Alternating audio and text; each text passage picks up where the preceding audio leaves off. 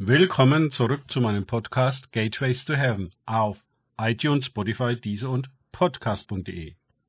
Mein Name ist Markus Herbert und mein Thema heute ist Auf dein Wort. Weiter geht es in diesem Podcast mit Lukas 5, 4 bis 6 aus den Tagesgedanken meines Freundes Frank Krause.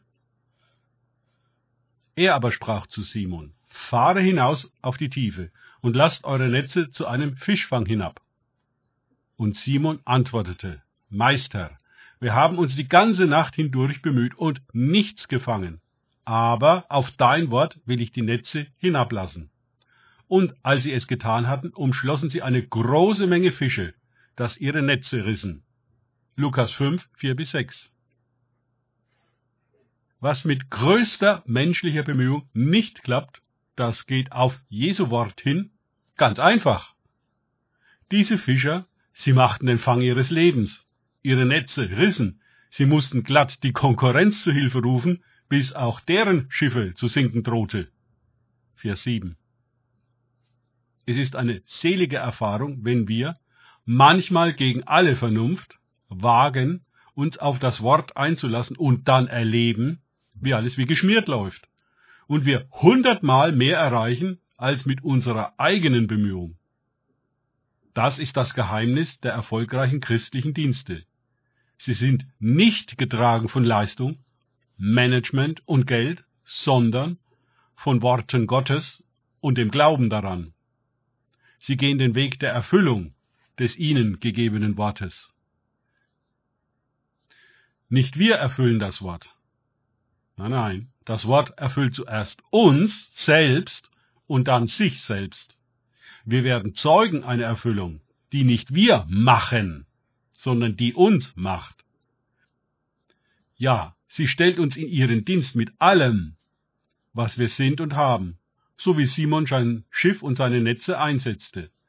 Auch dann hatte er alle Hände voll zu tun mit dem gewaltigen Ergebnis des Wortes. Es war einfach nur überwältigend. Es übertraf jedes bekannte Maß, jede Vorstellung des Fischers. Natürlich, Hören braucht Übung.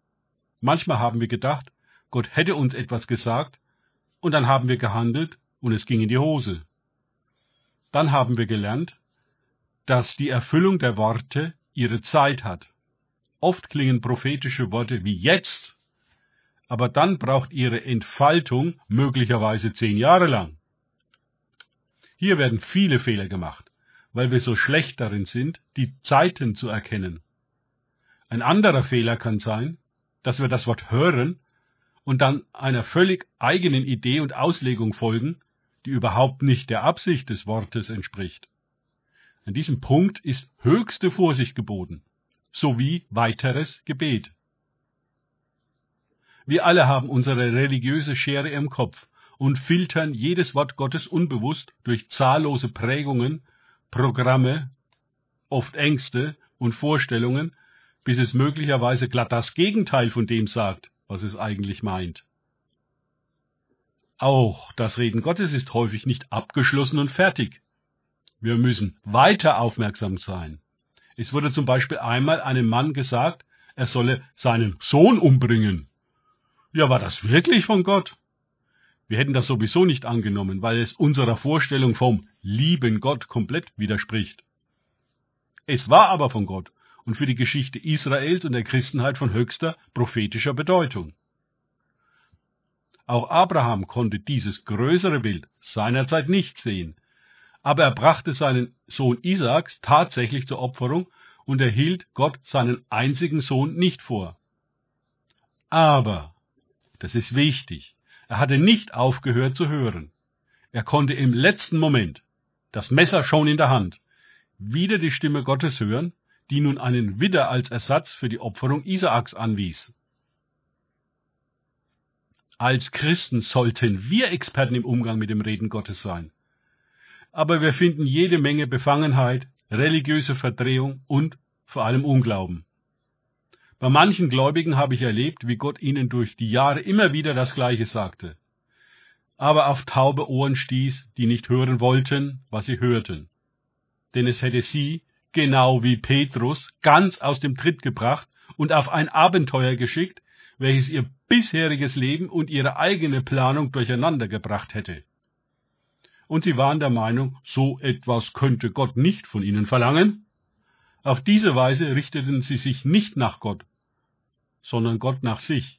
Wenn er sie nur segnet, ist alles gut, und er hat für sie seinen Zweck als Gott erfüllt. Wie schade. Danke fürs Zuhören. Denkt bitte immer daran. Kenne ich es oder kann ich es im Sinne von erlebe ich es? Erst sich auf Gott und Begegnungen mit ihm einlassen, bringt wahres Leben und die Erfüllung von Prophetien. Gott segne euch und wir hören uns wieder.